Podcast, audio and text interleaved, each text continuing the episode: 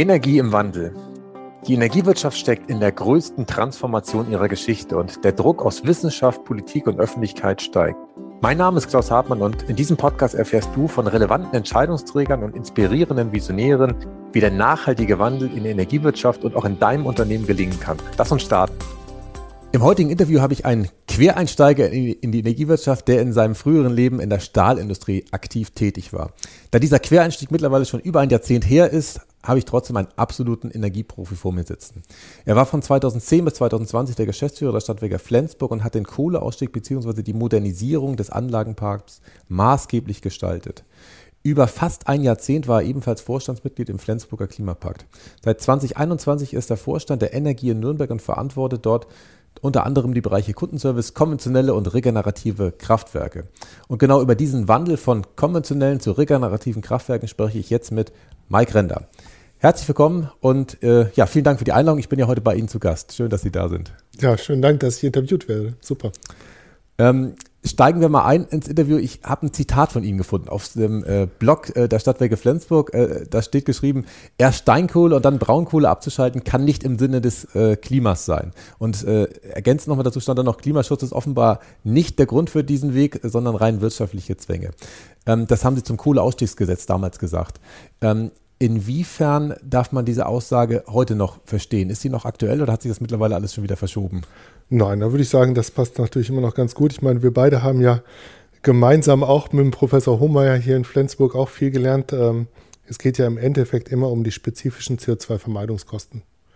Darum geht es ja. Und ähm, wenn man sich dann anguckt, ähm, was, wann, wo entschieden wird, das ist leider nicht immer diesem Dogma geschuldet. Und wenn ich dann halt einfach so sagen würde, komm, mit einem Euro kannst du so viel CO2 sparen, das als Messgröße etabliert wäre, was wir zwei halt ähm, auch über, über unsere Historie kennen, dann wäre es, glaube ich, viel, viel einfacher und schneller, CO2-Vermeidung ähm, in Deutschland in größeren Zahlen umzusetzen, als es heute wäre, funktioniert.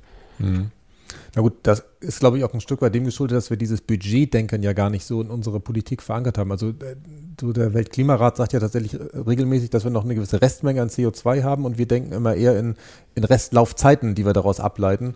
Und. Äh, ich glaube, wenn wir da diesen, ich sag mal, diese anderen, andere Brille aufziehen würden, würden wir tatsächlich wahrscheinlich viele Entscheidungen auch anders treffen. Ja, in der Öffentlichkeit wird ja halt über Ausstiegsdaten geredet. 2038 für Kohle, 2045 äh, will, glaube ich, dann Deutschland klimaneutral sein, Bayern 2040, Nürnberg 2035, muss ja jeder fünf Jahre vorher fertig sein, äh, EU will 2050. Ähm, und das ist der Fehler. Also es geht um die Budgets, um, um das Gesamtkontingent. Ähm, das, aber ich ich glaube, es ist müßig, das hier nochmal zu erläutern. Die, die Zuhörer hier werden das alles äh, wissen und, und ähm, aber das ist schon, das ist halt auch unsere Aufgabe, dass wir das immer wieder erläutern, dass es nicht um das Datum geht, sondern um die Menge an CO2, die wir bis irgendwann ausstoßen. Und wenn wir heute viel schaffen, dann dürfen wir auch bis 2055 äh, theoretisch CO2 ausstoßen, nur halt in der gesamten Menge nicht so viel. Das ist halt das Problem. Ja, das stimmt. Ähm, Sie haben sich ja im, 2000, äh, im Jahr 2020 entschieden, nochmal zu wechseln aus Flensburg nach Nürnberg, obwohl Sie wahrscheinlich auch in Flensburg den Ruhestand hätten erreichen können, weil äh, viele sehr zufrieden mit Ihrer Arbeit waren. Ähm, was treibt Sie ganz persönlich an, dass Sie den Wechsel nochmal gemacht haben oder auch ansonsten, was jagt Sie morgens aus dem Bett? Boah, ja, das ist, das ist schwierig. Also gefühlt war ich in Flensburg mit einem äh, zehn Jahres ähm, Team. Das war, das war schon so, dass wir als, als Mannschaft, wie auch immer funktioniert haben, in vielen Bereichen sehr gut, in manchen Bereichen gut, manche vielleicht auch mal mangelhaft. Ähm, aber das hat sich eingeschliffen und gespielt und ähm, man merkt halt, dass die Veränderungswilligkeit manchmal von den Menschen träge ist. Also wenn ich jetzt mal Beispiel Flensburg wieder nehme, natürlich hätte ich in 2021, 22, spätestens 23 vielleicht auch ähm, Sachen in Frage stellen müssen, die ich selber 2011, 12 gemacht habe oder wegwerfen müssen. Wenn ich zum Beispiel gesagt habe, aus wirtschaftlichen Gründen 2011 macht Kohle Sinn, äh, dann, dann muss ich heute sagen, ja, es macht auf keinen Fall mehr Sinn. Das verstehen wir die Menschen oft nicht. Mhm. Und äh, das, ist, das ist so ähnlich wie beim Fußballtrainer, der muss auch irgendwann nach fünf Jahren muss er halt mal wechseln, weil dann muss die Mannschaft vielleicht einen neuen Impuls auch bekommen. Und äh, das heißt nicht, dass die Mannschaft schlecht ist, sondern das war für mich das Gefühl, Jetzt musst du auch wesentlich was ähm, ändern wieder. Die, die Zeit ist so, dass ähm, die eine Geschichte, 2010, Flensburg war ja 100% Kohle. Ähm, Ziel war 2017 schon festgeschrieben zu Null Kohle. Ähm, da waren schon konkrete Zeiträume und, und fertige Projekte in der Schublade. Ähm, und von daher dachte ich, das, das musste jetzt woanders und, und vielleicht im größeren Bereich auch nochmal ganz anders ähm, angehen und nochmal gucken, ob die Idee richtig ist, ob, ob, ob man das auch selber nochmal kann. Also das, das mhm. ist ja die Frage, sich selber neu, neu ähm, definieren. Nicht mit, nicht mit der gleichen Geschichte woanders wieder anfangen, sondern da auch wieder lernen, wie sind da die Strukturen, was sind da Gegebenheiten. Nürnberg ist ganz anders, hat ein riesengroßes Gasnetz. Ähm, und das, äh, das sich selber zu hinterfragen und dann zu gucken, wo geht es denn jetzt wirklich hin, neuen Input zu bekommen. Weil am langen Ende ist das ja keine One-Man-Show. Flensburg habe ich nicht alleine gesagt, da, da, so geht's, sondern das haben, das haben viele gemacht. Und äh, das jetzt in Nürnberg auch. Und ich lerne unglaublich viele neue Sachen und das im Nachhinein zeigt sich das als richtig. Mhm. Sehr schön. Sie sind ja auch beim AGFW aktiv, ähm, sind da ja nach wie vor im Vorstand, wenn ich die Internetseite richtig gesehen habe. Wenn wir jetzt ähm, vor dem Gespräch drei Ihrer Vorstandskollegen gefragt hätten, wofür steht Mike Render? Welche Themen hätten Sie dann genannt als erstes? Die anderen über die, mich. Die anderen über Sie, genau. Also praktisch um die Ecke denken jetzt. Ja, um die, äh, man darf ja nicht querdenken sagen. Ne? ja, das, das, ist ja verboten mittlerweile. Also um die Ecke denken ist okay. Gut. Ähm, Dass das auch verboten ist. Hm. Äh, pff, das, das, weiß ich nicht. Also das, ich glaube, wenn ich, wenn ich äh, einigermaßen Verbindlichkeit, Offenheit, Ehrlichkeit dann irgendwie als Attribute zugeschrieben bekomme, dann wäre ich schon froh. Ähm, und ähm, also das Gestern interessiert mich oft wenig, sondern wirklich immer nur das, das Pairing, was, was, was soll morgen und übermorgen, was ist das Richtigste. Also ich kann auch wunderbar, das mag am Anfang auch viele Menschen verwirren, ähm, auch Kolleginnen, Kollegen, Mitarbeiter, die dann sagen, oh, der hat doch vor vier Wochen das Gegenteil noch gesagt. Ja, das, das passiert. Wenn man neue Informationen hat, dann muss man vielleicht ganz schnell seine Meinung ändern. Mich interessiert eigentlich nicht, was ich vor vier Wochen gesagt habe. Aus dem Sinn heraus, natürlich erkläre ich dann, warum ich es anders gesagt habe. Aber ich will nicht an irgendwelchen Meinungen festhalten, nur weil ich es mal gesagt habe. Mhm. Das, das sind zwei verschiedene Sichtweisen. Und ähm, ich glaube, das, das würde mir auch zugeschrieben werden, dass man sagt, ja, das ist schon so, dass er anpassungswandlungsfähig ist, nicht im Sinne von biegsam, sondern wirklich äh, lernfähig. Ähm, und dann, ja, größte Kompliment, was ich immer, immer teile und, und gerne geben kann, ich glaube, das habe ich Ihnen auch mal gesagt, ne? Ähm, ich habe viel von Ihnen gelernt. Und äh, wenn das auch andere über mich sagen, dann wäre das ein großes Lob und Kompliment. Und ich glaube, manchmal schaffe ich es auch, dass die Kollegen auch im AGFW-Vorstand sagen, Mensch, jo, den Gedanken nehme ich mal mit, habe ich vorher gar nicht drüber nachgedacht. Danke. Auch fürs Lob. Freue ich mich drüber. Ähm, ja, tatsächlich hat Konrad Adenauer ja auch mal gesagt, was interessiert mich was Geschwätz von gestern. Das ist tatsächlich damals, glaube ich, nicht so gut angekommen, ja. äh, wie es vielleicht äh, in der Retroperspektive heute bewertet wird. Aber es ist tatsächlich, glaube ich, eine große Kompetenz, dass wir uns immer wieder selbst in Frage stellen. Weil gerade in, in, den Zeiten, wo äh, wir, glaube ich, große Herausforderungen haben, wobei in jeder Zeit gab es immer große Herausforderungen, weil es immer im Prinzip um die Zukunft ging, die ungewiss ist, macht es schon Sinn, sich nicht zu sehr auf die Vergangenheit zu verlassen, weil unser Gehirn ja darin trainiert ist, das äh, immer wieder so zu tun. Und ähm, ich glaube, es nicht dienlich ist, immer nur mit dem, was wir schon wissen, die Zukunft versuchen zu bestreiten. Kann ich also nur unterstreichen. Ich glaube, die wichtigste Eigenschaft, die ich besitze, ist Unsicherheit. Und aus der Unsicherheit kommt immer wieder das drüber nachdenken, ähm, ist das das, was man jetzt will, richtig oder falsch? Und äh, je unsicherer man ist, desto mehr hinterfragt man sich. Und äh, je mehr man sich hinterfragt, umso höhere Qualität kriegt irgendeine Entscheidung irgendwann. Weil ganz klar, ne, alles, was wir diskutieren für die Zukunft, ist halt nicht drei ist größer als zwei oder ähm, ist halt kein Business Case, den man rechnen kann wie in der Theorie. Das kann man ja nicht einfach aufschreiben, sondern es sind ja dann mal 25, 30, 50 Variablen, Parameter da, die sind unsicher. Und ähm, wenn man dann diese Unsicherheit auf alle Parameter immer wieder neu definiert, dann irgendwann kommt ein Gesamtgefühl raus und dann sage ich, das ist ja Management. Im Endeffekt ist ja dann einfach nur, ich glaube an etwas. Mhm. Das kann man nie alleine, sondern halt mit einer Mannschaft. Dann wird ein gesamtes Glaubensbild gemacht und dann glaubt man, das ist das Richtige und dann tut man das, weil alles andere, das, das wäre ja Grundschule also, mhm. oder ein Computer. Dann bräuchte man ja keinen hochbezahlten Manager für. Ähm, und dieser Glaube, der, der kommt halt aus der Unsicherheit. Äh, das ist, glaube ich, ein ganz, ganz wichtiges Element, ähm, was man immer, immer, für mich zumindest, was im Vordergrund steht, wo ich ja ganz oft nicht weiß, ob das richtig ist. Und äh, und dann dieses Hinterfragen miteinander, übereinander, ähm, das bringt dann halt dann wirklich zu den bestmöglichsten Glauben, Glaubensfragen. Mhm. Ja. Lassen Sie uns mal in den zweiten Teil gedanklich übergehen, so ein Stück weit in die Praxis. Ich habe auf LinkedIn gelesen über die Energie, dass Sie sich selbst da als Gestalter der Energiewende äh, bezeichnen und wirklich auch ein großes Portfolio an Solaranlagen, an Windkraftanlagen, an Biogasanlagen sogar selber haben. Ähm, wie kam es dazu, dass die Energie an der Stelle so eine Vorreiterrolle schon vor ihrer Zeit wahrscheinlich eingenommen hat?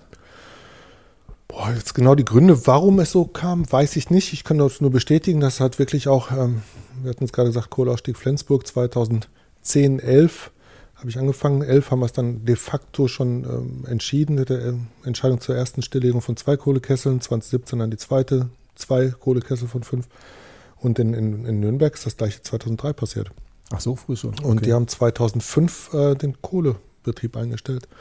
Ähm, mit einem gleich großen Wärmenetz wie, wie Nürnberg, äh, wie Flensburg. Und ähm, warum, weiß ich gar nicht. Also das, vielleicht war es das Alter der Anlagen, vielleicht war es halt auch Emissionen da in der Stadt, die halt nochmal anders gewertet wurden.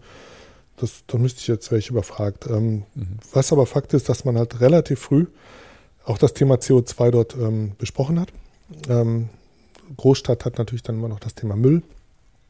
Ähm, Frischholz ist dort eine große Anlage, seit 2012 schon äh, gebaut, damals auch noch relativ früh für uns ein großes Wärmenetz.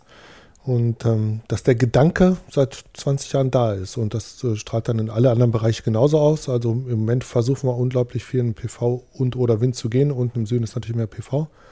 Aber die Kontakte in den Norden äh, zu mehr Wind, ähm, die, die, glühen jetzt auch schon. Ähm, und äh, wollen da das auch weitermachen. Also eine Idee ist auch vor allen Dingen, ähm, wir haben ja aus der alten Welt, äh, wenn ich es mal ausführen darf, ähm, haben wir im Endeffekt die ganzen Erneuerbaren, die einfaches Geschäftsmodell hatten, bau so ein Ding und gibt 20 Jahre äh, feste Vergütung. Das war ein statisches System.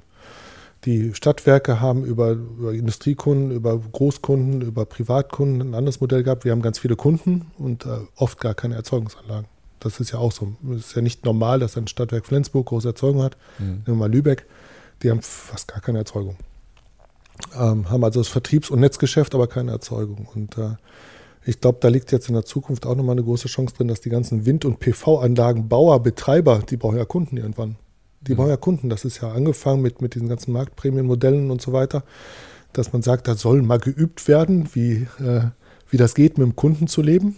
Ähm, aber die Windparkentwickler oder die Landwirte kennen keine Kunden, sondern die kennen halt einfach nur eine Erlösquelle, die heißt Vaterstaat übers Netz.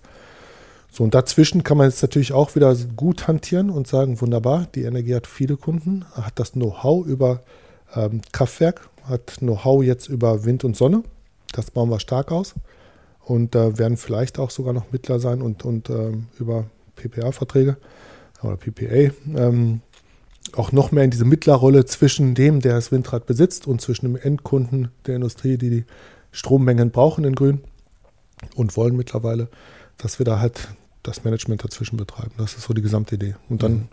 ist man halt auf der gesamten energiewirtschaftlichen Energie, äh, Wertschöpfungskette unterwegs, sowohl im konventionellen, sagten Sie gerade, Kraftwerksbereich. Ich, ich versuche mal thermischen Kraftwerksbereich mittlerweile zu sagen, okay. weil ähm, selbst Nürnberg hat schon knapp 30 Prozent Grün Fernwärme. Okay, ähm, und ähm, also im thermischen Kraftwerksbereich ähm, als auch im grünen Kraftwerksbereich da unterwegs ist. Und dann kann man halt natürlich ähm, alle, alle Seiten der, der Energiebranche lernen. Mhm. Okay. Die 30 Prozent kommen aus dem Müll, Biomasse und auch Müll. Müll. Genau, okay. Müll ist ja noch, noch sieht so aus, bleibt ja CO2-neutral. Mhm zumindest Müll in KWK ist ja besser als Müll nur verbrennen. Das gibt es ja leider auch. Ne? Also das, da gibt es Beispiele, wo Berliner Müll weggefahren wird in die Lausitz und da wird es einfach nur durch den Schornstein gejagt. Ähm, und gleichzeitig wird in, in, Berlin noch Kohle verbrannt zum Heizen. Das ist schon ein bisschen schräg. Also ähm, da, da gibt es schon. Ähm, aber da weiß ich, dass die Vattenfall-Kollegen das auch nicht wollen. Also ähm, da gibt es schon schräge Modelle noch in Deutschland. Das wird ja mal gerne vergessen. Wir gucken ja mal auf das optimale System. Ähm, aber sind wir wieder beim CO2-spezifischen Emissionsfaktor oder, oder Vermeidungskosten. Ähm, da ist noch viel Luft nach oben, da können wir noch unglaublich viel optimieren. Mhm. Was sind denn da die nächsten Hürden, die wir nehmen dürfen bei der Energiewende? Also wir nehmen das Interview in einer Zeit auf, wo die Strompreise, die Gaspreise, die EUA-Preise sehr dynamisch sind. Das machen sie schon seit ein paar Monaten. Äh, die letzte Woche ist durch die Vorfälle in der Ukraine nochmal mehr Dynamik da reingekommen. Wenn wir jetzt nach vorne gucken, was, was, was sind die Sachen, wo wir sagen, okay, die müssten jetzt genommen werden, womöglich auch politisch nochmal begleitet werden? Ich bin immer kein Freund davon, dass man auf die Politik warten sollte an der Stelle, aber ähm, was sind die nächsten Schritte? Wir zwei haben es ja damals schon gebaut. Also es bleibt nach wie vor so, Strom muss in den Wärmesektor rein. Mhm. Das ist das A und O und das muss dann so sein, dass zumindest die Umlagen, die am Strom heute alle drin sind, dass die ähm, reduziert werden, wenn nicht ganz, ganz, ganz abgeschafft werden. Das ist schräg, das war im Endeffekt Windräder hinstellen und, und ausschalten und, und äh, danach mit, mit Gas, von mir das im positivsten Fall heizen, das macht keinen Sinn. Also mhm. der Strom muss aus meiner Sicht in den Wärmesektor rein. Sektorenkopplung reden wir von, aber das haben wir auch schon viele Jahre als, als Thema, wo wir auch schon ähm, ähm, darüber diskutiert haben. Fast alle Wärmenet Wärmenetzbetreiber, die ich, die ich kenne, haben mittlerweile Wärmespeicher und zwei Elektroheizer stehen. Alle. Mhm. Die funktionieren halt nicht über, übers Geld, sondern halt, wenn überhaupt, über ein bisschen Regelenergie oder kennen wir beide ja, ne? also ja. wie, es funktioniert. Und ähm, das wäre, glaube ich, erstmal eine wichtige Komponente. Da kann man unglaublich viel Fossiles mitsparen. Auch im Sommer, auch wenn es natürlich im Sommer wenig geheizt wird. Aber auch da ist es so, dass natürlich viel für Warmwasser genutzt wird und äh, in den Wärmenetzen kann man so machen. Mhm. Das eins zu eins durchleitbare Netze sind eh da. Das Zeug muss weg, der Strom, äh, bei zu viel Wind und zu viel Sonne. Und da muss man es muss man's da reinbringen. Das ist der einfachste nächste Schritt. Ähm, aber da wissen wir auch, dass unser jetziger Minister da mal vor drei Jahren eine Initiative aus Schleswig-Holstein ähm, gemacht hat, der Habeck, der wollte das schon haben. Man muss aber sagen, im, im Norden Deutschlands ist die Energiewende viel weiter als im Süden viel weiter. Also das ist ganz anders. Ich hätte gedacht, da die, dass da auch unheimlich viele PV-Anlagen da sind. Wahrscheinlich gibt es noch nicht die Netzengpässe, weil wahrscheinlich die Netze historisch ganz anders aufgebaut waren als vielleicht im Norden, wo es ja eher ein bisschen industrieschwächer äh, Genau, viel Industrie ist ein großer Unterschied. Und das Zweite, es gibt halt unten im Süden keine Windräder. Das heißt, man sieht die stehenden PV-Anlagen nicht. Mhm. Der sieht man ja nicht an, ob sie produziert oder nicht. Also Stimmt. das Problem, das sieht man hier im Norden seit fünf, sieben Jahren. Mhm. Da steht ein Windrad. Warum? Der Wind weht und seit Jahren steht hier im Norden in der Zeitung, ähm, jedes Jahr bezahlen wir 400 Millionen, ich glaube, waren 2019, ähm, für stehende Windräder. Mhm. Die, die, Pressemitteilung gibt es im Süden nicht. Gibt es nicht, weil man hat ja keine Windräder. Ja. Ähm, Wobei es jetzt, glaube ich, im Februar auch der beste Monat in Schleswig-Holstein war bei der Windproduktion. Das heißt, die, ja. die Ausbau, ähm, Strecken, die jetzt südlich von Hamburg ausgebaut worden sind, haben dazu geführt, dass jetzt diesen Monat, also letzten Monat, so viel Wind wie noch nie äh, in Strom umgewandelt worden ist in Schleswig-Holstein. Also es geht in die richtige Richtung. Und gleichzeitig, Aber ich glaube, Januar war Katastrophe und letztes Jahr war ein schlechtes Windjahr. Ne? Also das muss man mal wieder okay. in die Waage legen. Ne? Februar war mega durch die Stürme, die wir jetzt nicht hatten ähm, ja. und viel Wind. Ähm, aber ich glaube, Januar und, und, letztes Jahr waren Summen schlechte Wind, Windzeiten. Aber grundsätzlich ist die Richtung klar. Ne? Also Wind und Sonne sind halt CO2-neutral, kosten nichts. Ähm, das vom Risiko sehr überschaubar. Es ist halt nur Invest. Und der Invest-Teil lässt sich am Anfang sehr gut berechnen. Es gibt kaum Wartung und Instandhaltung. Wind ein bisschen mehr als Sonne. Aber das ist auch überschaubar. Das sind ja auch Techniken, die seit 50 Jahren, 100 Jahren funktionieren. Und das ist schon ganz klar. Das muss der Weg sein. Als nächstes dann halt Sektorenkopplung und dann halt die Speicher. Und das Wärmenetz wissen wir beide, das ist eine Speichermöglichkeit. Ähm, ja. Und das ist schon nicht wenig in Deutschland, wenn man sich die großen Städte anguckt. Haben alle einen großen Stromanschluss, die Wärmenetze, alle ein Kraftwerk. Mhm. Dadurch einen großen Stromanschluss kann ich überall sofort 200 MW hinfahren. Ähm, und das dann über die Städte, dann bin ich also sofort im Gigawatt-Bereich, wo ich Aufnahmefähigkeit hätte und Speichermöglichkeit habe. Mhm. Ähm, entweder das Netz über, die, über, über zusätzliche Speicher. So, und dann muss halt als nächstes dann natürlich kommen, ähm, wie kriege ich es dann halt in der Fläche noch dann halt auch dann, irgendwann werden wir noch weiter drüber hoffentlich kommen, ne, dass wir dann noch andere Speichermöglichkeiten finden. Ne, und dann mhm. ja, bleibt eigentlich nur Wasserstoff oder, oder Batterie. Und da bin, wäre ich gefühlt eher für den Wasserstoff. Mhm. Was ist in Ihren Augen der Vorteil von Wasserstoff gegenüber äh, Batterielösungen? Sind ja erstmal größere Verluste, muss man nicht sagen. Ja, aber die Verluste, die kriege ich ja dann auch am Wärmenetz wieder auch einigermaßen gut träglich hin. Also die Wärmeverluste, die, die kann ich ja gleich wieder optimieren. Also eine, Ach so. Mhm, ja. die, die kann ich ja gleich wieder über Wärmepumpe im, im, im, Wärmenetz wieder nehmen. Also eine Wasserstoffanlage gehört aus meiner Sicht in einen Kraftwerkstandort. Mhm. Die gehört nicht nach Ellund, wo hier, glaube ich, eine Wasserstoffanlage steht, wo, wo da, da gehört es nicht hin. Dann habe ich die Wärmeverluste. Die sind mhm. ja dann alle weg. Und ähm, deswegen kann ich dann da den Wirkungsgrad ein Stück weit optimieren. Und wenn ich das natürlich dann ähm, ja, mit möglichst viel grüner Energie mache, ähm, dann kann es ein Weg sein, dass das auch wieder zurück in die Wärme gebracht werden, weil wir haben ja nicht nur den Wind, sondern haben halt auch viel Sonne und die Sonne ist halt dann Sommer-Winter, dieser Verschub. Ne? Und der Wärmesoktor ist genau umgekehrt zur Sonne. Mhm. Und ähm, Sonne ist wesentlich einfacher in der Bevölkerung, muss man auch sagen, als die Windräder. Da ist immer viel mit, mit Vögelschreddern und, äh, und Windschatten und, äh, oder Schattenwurf und, und Lärm. Äh, die Diskussion ist ja nur in Deutschland total präsent. Ähm, das ist bei PV noch nicht so. Mhm. Und die Flächenversiegelung kriegt man auch wegdiskutiert, weil es ja keine echte Flächenversiegelung ist. Und Schafe freuen sich auch über ein Dach, stelle ich mittlerweile fest. ist gut. Ne, also von daher ist Sonne, ähm, man muss ja irgendwie von, vom Sommer in den Winter dann kommen über die Sonne. Sonst, ja. Wir hatten gerade über ähm, Energiewende in der Fläche gesprochen. Was halten Sie davon? Wärme Pumpen, die sozusagen ähm, mit einem intelligenten Geschäftsmodell, das dann auch wieder über Stadtwerke betrieben werden kann, kombiniert werden. Also ich denke da wirklich an Wärmespeicher, die dann auch praktisch dezentral das zwischenspeichern, um praktisch auch die Energiewende dahin zu bringen, wo kein Fernwärmenetz da ist und womöglich heute noch ein Erdgasnetz oder irgendwas anderes liegt, was äh, nicht so zukunftsträchtig ist. Genau so. Wiederum ein Kommentar ja. dazu. Mhm die Stadtwerke genau die Chance haben, den Googles oder anderen Anbietern da wirklich ein Schnippchen zu schlagen, weil ich glaube, in ein paar Jahren wird es ohnehin so sein, dass die Energie verramscht wird oder verschenkt wird, mehr oder weniger, mhm. und ähm, die Unternehmen mit ganz anderen Geschäftsmodellen das Geld verdienen, womöglich. Mhm.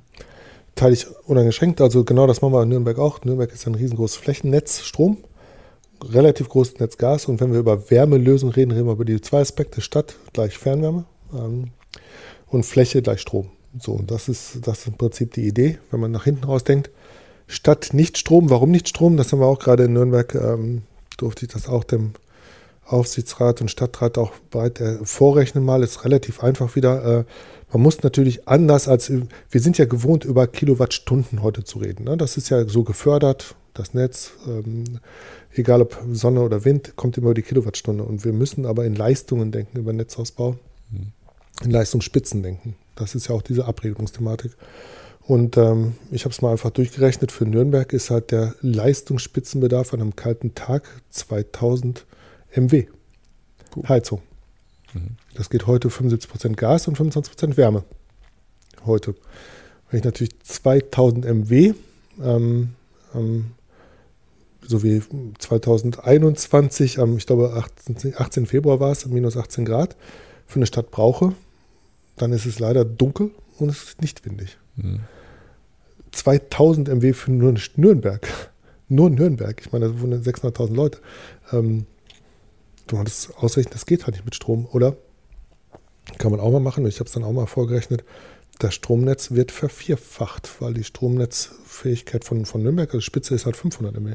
Ähm, vervierfachte Stromnetz, rede ich nicht von E-Autos, ne? die sind fast egal in dieser Rechnung. Mhm. Die sind auch groß. Äh, aber das, äh, das in Wärmepumpe gerechnet ähm, heißt zwei Atomkraftwerke für Nürnberg mhm. oder drei große Gaskraftwerke oder woher soll es kommen? Riesengroße Batteriespeicher, die daneben stehen müssten, um die zwei Wochen Dunkelflaute halt dann irgendwie in die Kälte zu bringen oder in die Wärme zu bringen, also in der Kältezeit. Ähm.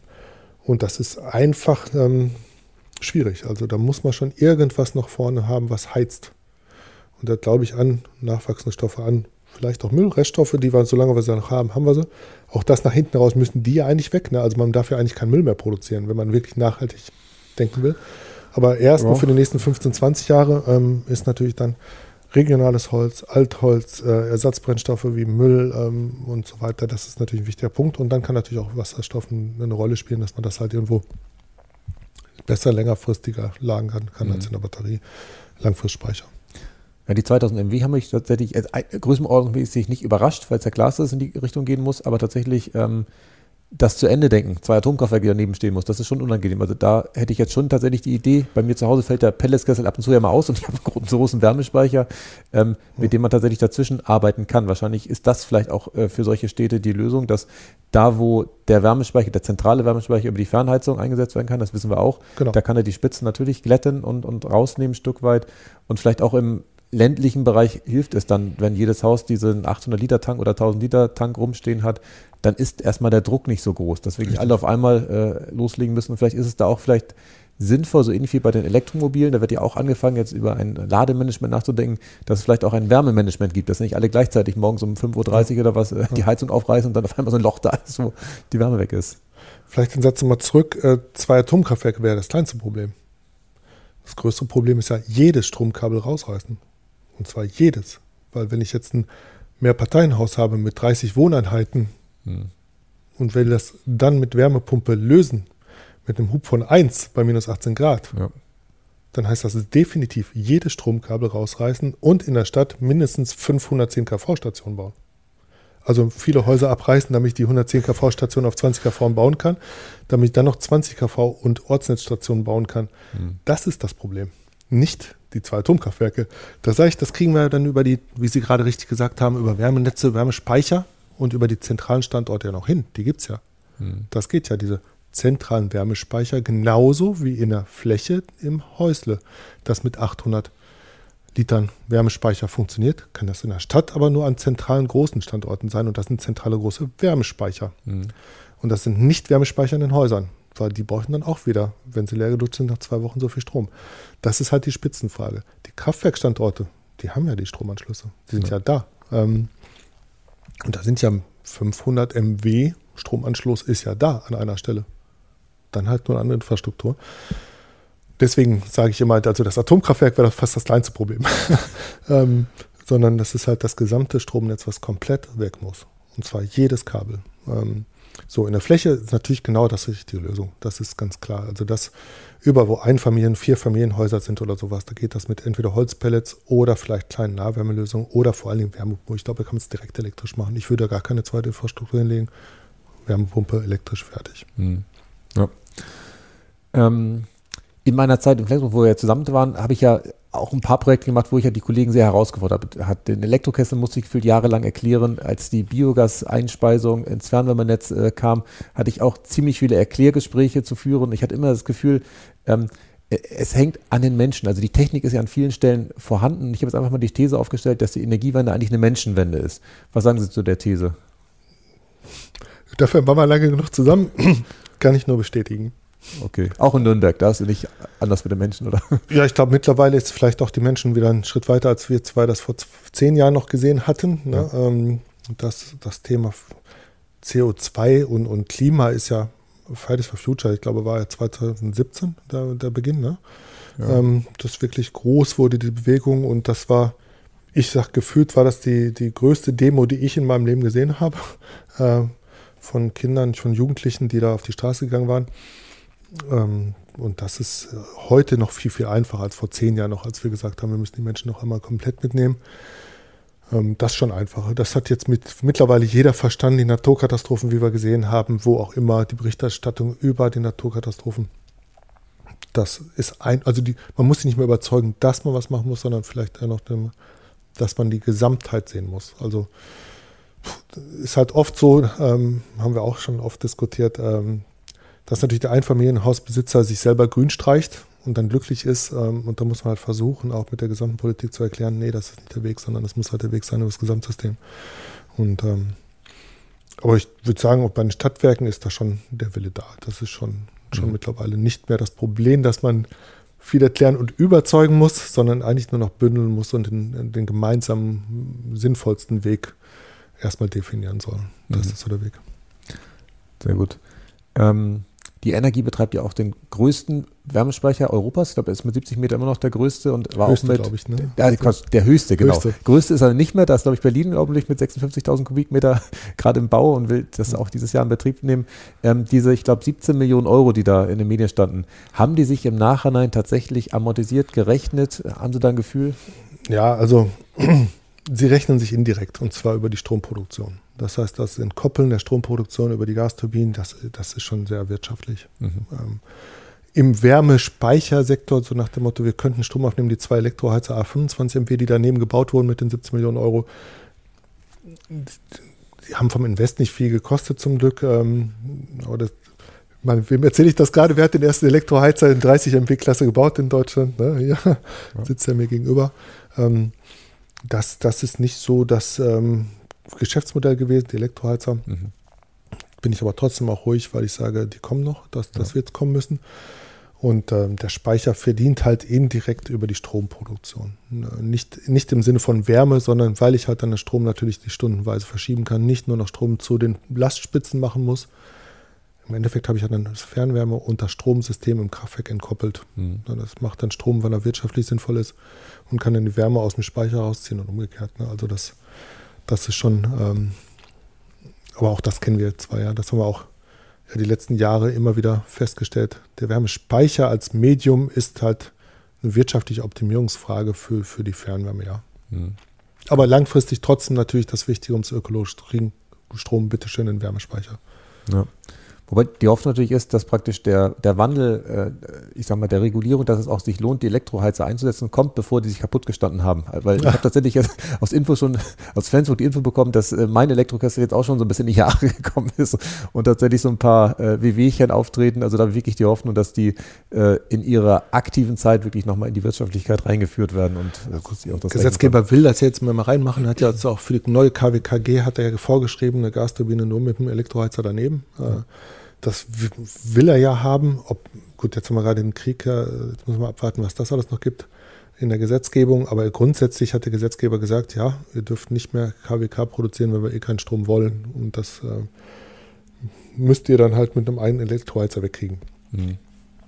Ähm, dann habt ihr auch nicht das Netz- und Stromsteuerthema. Aber ähm, von daher, ich bin seit langem positiv optimistisch, dass es irgendwann dazu kommt, dass diese Dinger verlaufen.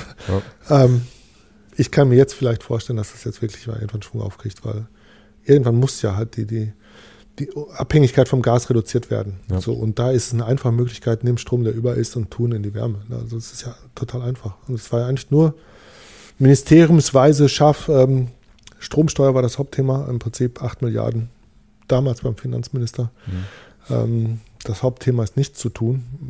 Und ich glaube, da sind im Moment ganz andere Sorgen. Ja, das glaube ich auch. Wir hatten vorhin über die nicht konventionelle, sondern thermische Produktion gesprochen.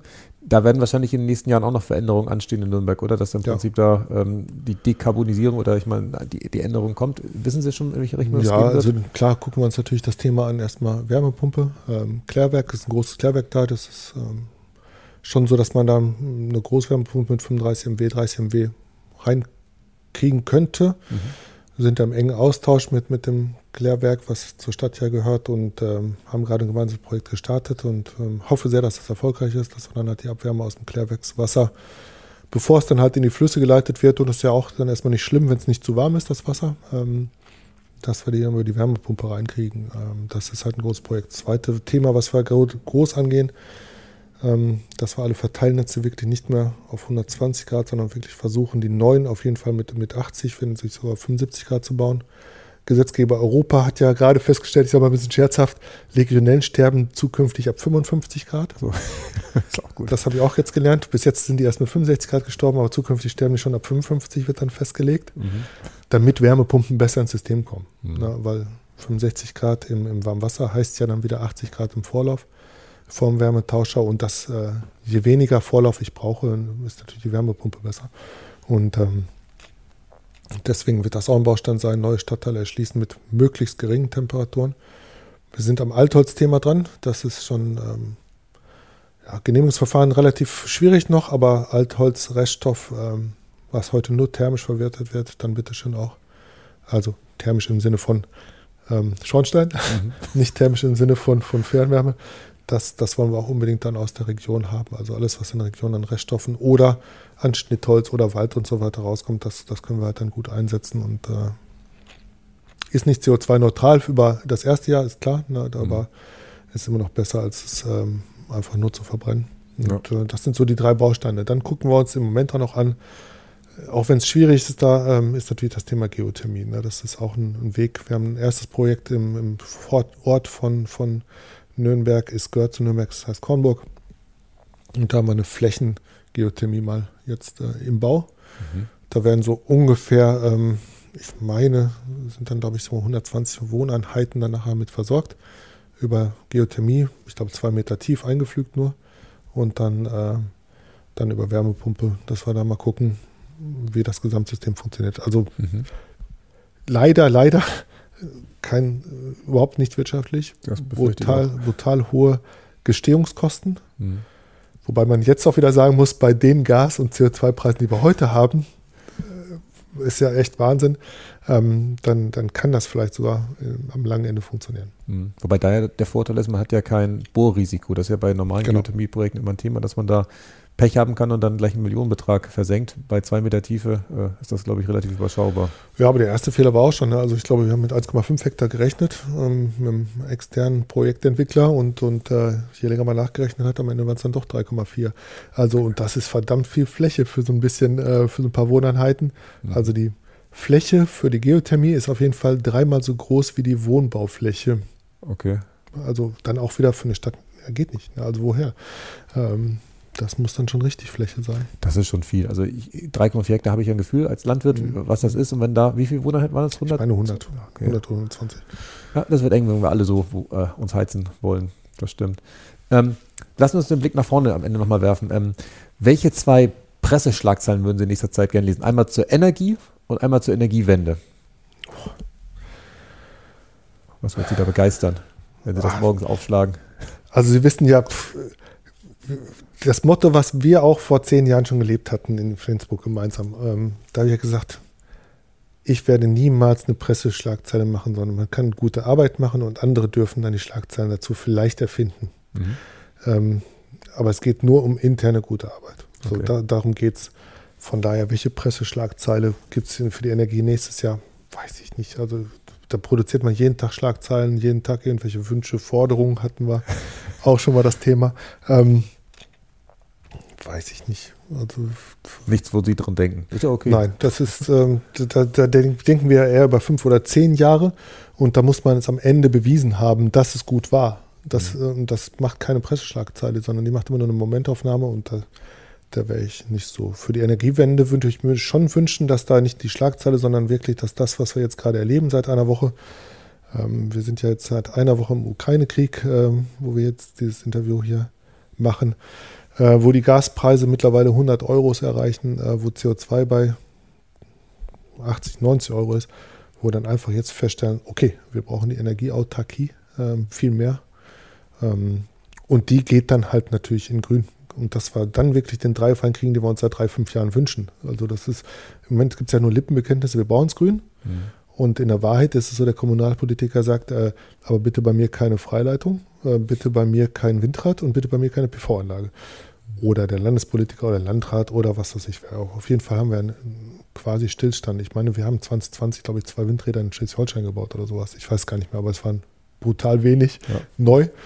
Ähm, und wenn wir jetzt diese Chance dann ähm, energiepolitisch in Deutschland wahrnehmen und sagen, das ist das neue Thema Versorgungssicherheit, was ja in den Stadtwerken ein Gen ist, das ist ja da. Paragraph 1 Energiewirtschaftsgesetz, Versorgungssicherheit. Das hat ja jeder Stadtwerker, mhm. jeder Energieler, jeder, äh, äh, der in dieser Branche tätig ist, ist das ja da. Der Strom und die Wärme und, und muss kommen und das Wasser. Ähm, und äh, wenn wir das dann schaffen, dann wäre es, glaube ich, ein richtiger Beschleuniger für das, was wir uns seit vielen Jahren wünschen, für die Energiewende. Und das kann man jetzt verknüpfen, Versorgungssicherheit, Energieautarkie und dann ähm, ganz andere Regeln zum Zubau von, von Erneuerbaren. Mhm. Wobei beim Thema Autarkie zucke ich immer, muss ich zugeben, weil ich glaube, dass es andere Länder gibt außerhalb Deutschlands, die von ihren natürlichen Ressourcen, ich denke da an Norwegen mit den Wasserspeichern oder auch in der Schweiz gibt es ja auch große Speicher, da gewisse Vorteile haben. Ja. Oder auch wenn ich jetzt also ich an Nordafrika denke, wo ja schon mal Desertec versucht worden ist, was politisch äh, gescheitert ist. Ich glaube, wenn wir jetzt komplett autark das machen würden, würden wir wahrscheinlich für uns das hinbekommen, da habe ich gar keinen Zweifel. Aber ich glaube, es wäre gesamtweltlich, keine volkswirtschaftlich ist der falsche Ausdruck, also äh, mhm. EU-volkswirtschaftlich schon suboptimal. Sie korrigieren mich hier zurecht. äh, Autarkie würde ich dann auch sagen, Autarkie im Sinne von EU. Okay. Europa. Ähm, ich habe ich hab ja gesagt, wie läuft das Energiesystem heute ab? Es gibt ja verschiedenste Märkte. Es gibt die Kohle, die ist ein Weltmarkt. Öl ist ein Weltmarkt. Das ist einfach per Schiff hin und her fahrbar. Dann gibt es halt ein Gas, das ist ein Netzmarkt. Das ist de facto Europa plus Russland gewesen. Mhm. Gewesen, muss man heute schon sagen. Ähm, und dann haben wir natürlich dann ähm, die nationalen Systeme wie Strommärkte, die auch wieder unterschiedlich funktionieren. Der eine will Atomkraft, der andere nicht. Und ähm, Sie haben absolut recht. Natürlich müssen wir dann dieses Thema Energieautarkie, was Sie eben gesagt haben, nicht auf Deutschland, sondern halt auf Europa beziehen. Mhm. Ähm, und dann muss halt muss der Blumenstrauß auch wieder zusammenpassen. Und ähm, ja, gut, in Deutschland ist Atomkraft halt keine Option. Ähm, und von daher würde ich auch sagen, das, das kann man natürlich optimieren mit, mit allen möglichen Wasserspeichern, mit allen möglichen anderen Systemen. Mhm. Ja, und wenn ein Atomkraftwerk dann halt für 500 Stunden noch nach Deutschland liefert, ist es ja auch nicht schlimm, wenn es dann eh steht. Also mag jetzt sich schlimm anhören, wenn ich sage, Atomkraft ist vielleicht dann doch äh, für viele Jahre dann nochmal ein Thema, aber vielleicht ist es so, das weiß ich nicht. Ähm, es ist auf jeden Fall CO2-neutral und ich glaube, das ist immer wichtiger als, als manch anderes. Ne? Und ähm, auch wenn das schwierig genug ist mit dem ganzen Atomgelumpe, aber ähm, Autarkie im Sinne dann von Europa, ja, das wäre dann vielleicht der Wunsch, den ich mir von der Bundesregierung mit den Europäern, und da ist ja im Moment eine große Einigkeit da. Und wenn man das dann schafft, dann ist das wirklich gut. Wir bauen gerade die Netze zwischen Norwegen, England und so weiter. Das sind ja große Übertragungstrassen mhm. im Strom. Die sind dann da und dann kann man es genauso denken, ja. Ja, das stimmt. Wenn wir uns jetzt mal gedanklich in 2045 beamen, das ist der Zeitpunkt, wo die Bundesregierung sagt, wir sind CO2-neutral, fangen vielleicht sogar an, negative CO2-Emissionen zu machen, das ist ein ganz anderes Thema. Was waren aus 45 betrachtet, die entscheidenden Schritte, die wir in den 20er Jahren jetzt gegangen sind, also in 23, 24, 25, um wirklich dahin zu kommen? Also wenn wir jetzt mal so Zukunfts-Backcasting äh, machen würden. Also was wir uns wünschen müssen, ne, ist natürlich dann die Deregulierung in den ganzen Genehmigungsverfahren. Das muss ein wichtiger Punkt werden, weil deswegen steht es ja. Mhm. Ähm, dass wir irgendwo es schaffen, wie meinetwegen Dänemark, auch wenn es vom nationalen Interesse ist, dann muss halt ein Bundestag auch was genehmigen dürfen. Das, so funktioniert es in Dänemark de facto. Wenn dann in Kopenhagen festgestellt wird, wir brauchen eine Stromtrasse quer durch Dänemark, dann wird das ein Gesetz. Und ich glaube, das muss, muss kommen und da werden wir auf 2045 zurückgucken und sagen, das war dann endlich mal ein Weg, weil alle überzeugen wird schwer. Mhm. Ähm, am Ende ist es dann doch immer der Haus, Häuslerbesitzer, der sagt, die Stromtasse gerne, ja, aber nicht vor meiner Haustür. Und äh, das geht nicht auf. Also da muss halt die Mehrheit irgendwie die Minderheit stechen können. Mhm. Ähm, und ich habe da großes Verständnis für. Wobei ich mittlerweile schon gesagt habe, ich glaube, wenn ich ein Haus kaufen würde, würde ich es eine Stromtrasse kaufen, weil dann ist es nicht mehr bebaubar. Könnte ich wenigstens aufs Feld unter die Stromtrasse. Also das kann man auch mal beobachten. Ähm, das ist ganz witzig. Ähm, ansonsten, wie bei meinen Eltern, keine Stromtrasse wird jetzt zugebaut, äh, das Feld. Mhm. Mhm.